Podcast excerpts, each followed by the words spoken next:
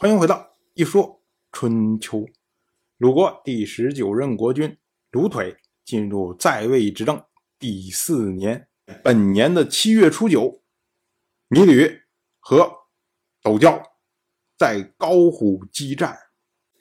斗椒用弓箭射芈吕，第一箭射出去，这个箭呢就飞过了车辕，又穿过了骨架，射中了童筝。所谓童筝呢，其实就跟铃相似。我们一般说击鼓进兵、鸣金收兵，哎，就是响这个童筝来收兵的。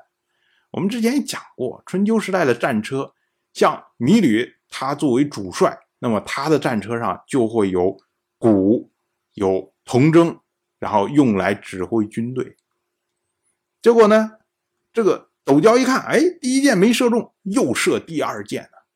第二箭一射出去之后啊，这个箭同样是飞过了车辕，贯穿了车盖的骨架。我们说这两箭呢，非常的凶险。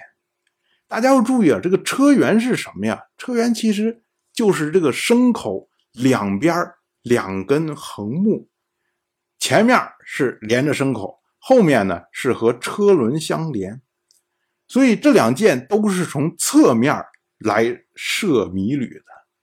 那么米吕他站的位置其实就在这个车的车轮稍靠前方的地方。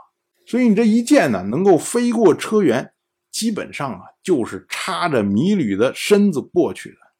只不过呢，前一箭因为射的稍微低一点所以呢他射中了骨架。后面一箭呢射的稍微高一点所以呢射中了车盖。说起来啊，真是芈吕命大呀，要不然两箭随便哪一箭稍微偏了一点可能就把芈吕一箭射死了。所以这种情况啊，那楚军一看，哇，这这斗椒太厉害了，没有人敢跟他交锋啊。所以呢，全军士气低下呀，感到太害怕了。于是呢。楚军后撤，那芈吕一看，那我这士气这么低，我怎么打仗啊？于是呢，他就派人去巡视军队，然后散播谣言。他说啊，我们楚国先君芈字当年吞并西国的时候，曾经获得三支神箭，可是呢，没想到被斗椒偷了其中的两支。如今呢，他这两箭的确是如神。可是他剑用完了，所以呢，大家不用担心。这一下啊这楚军的士气才稍稍恢复。然后芈吕身先士卒啊，击鼓进兵。结果楚军大军一上，就消灭了若敖氏。我们再来说啊，斗谷乌图他有一个孙子，也就是楚国前任令尹斗班的儿子，叫做真尹克黄。所谓真尹是他的官名，也就是谏官级别的这么一个官员。克黄呢是他的字，因为我们不知道他叫什么，所以呢用这种方式来称呼他。在楚国内乱的时候啊，这位真尹克黄他正出使齐国，回来路上走到了宋国，听说内乱发生了。真尹克黄他的。手下人就说：“哎呀，我们不能回国了，现在是若敖氏在作乱呢，就是您的家族在作乱呢。您回去那还得了啊？所以我们还是流亡，赶快找地方跑好了。结果呢，这位真尹克皇他说啊：背弃国君的命令，谁还会收留我呀？所以跑不得呀。国君他就是天呐，天是可以逃避的吗？”